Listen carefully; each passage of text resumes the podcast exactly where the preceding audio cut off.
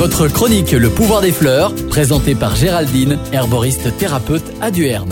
Dans mes cueillettes du moment, je vous présente l'hélicryse italienne. Elle fait partie de la famille des astéracées, comme beaucoup de plantes utilisées en herboristerie. Son petit nom latin est Helichrysum italicum. Elle est aussi nommée immortelle, plante à curie, fleur de Saint-Jean.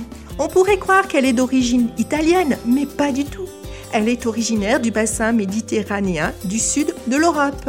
Selon la légende, Apollon utilisait ses fleurs de couleur or pour orner sa chevelure et pour son action d'immortel. À l'époque, elle était admirée pour sa beauté et son pouvoir peut utiliser donc l'hélicryse italienne en cuisine pour remplacer le curry. Vous pouvez rajouter des feuilles fraîches dans vos plats de riz, de poêlée de légumes ou bien la rajouter à votre liquide de cuisson ou encore déglacer une poêle. En herboristerie, on utilise ses fleurs et ses feuilles.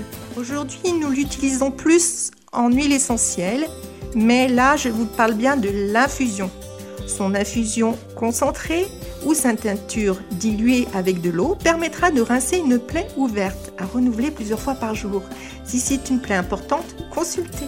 Pour cette action, elle a une activité antibactérienne, antivirale et antifongique et cicatrisante. Et son infusion peut être ingérée pour des problèmes hépato-biliaires. Elle peut stimuler les fonctions du foie et de la vésicule biliaire. Et on peut faire un macérat huileux qui sera efficace sur les hématomes, mais pas que. Elle agit aussi sur la rosacée, les varicosités et les contusions en application externe. Dans ma petite herboristerie, vous la trouverez sous forme de vinaigre officinal. Attention, il ne faut pas consommer de l'hélicryse si vous êtes allergique aux astéracées, si vous êtes enceinte ou allaitante et si vous êtes sous anticoagulant. Et l'infusion n'est surtout pas recommandée pour les enfants. Merci et à bientôt les amis des plantes.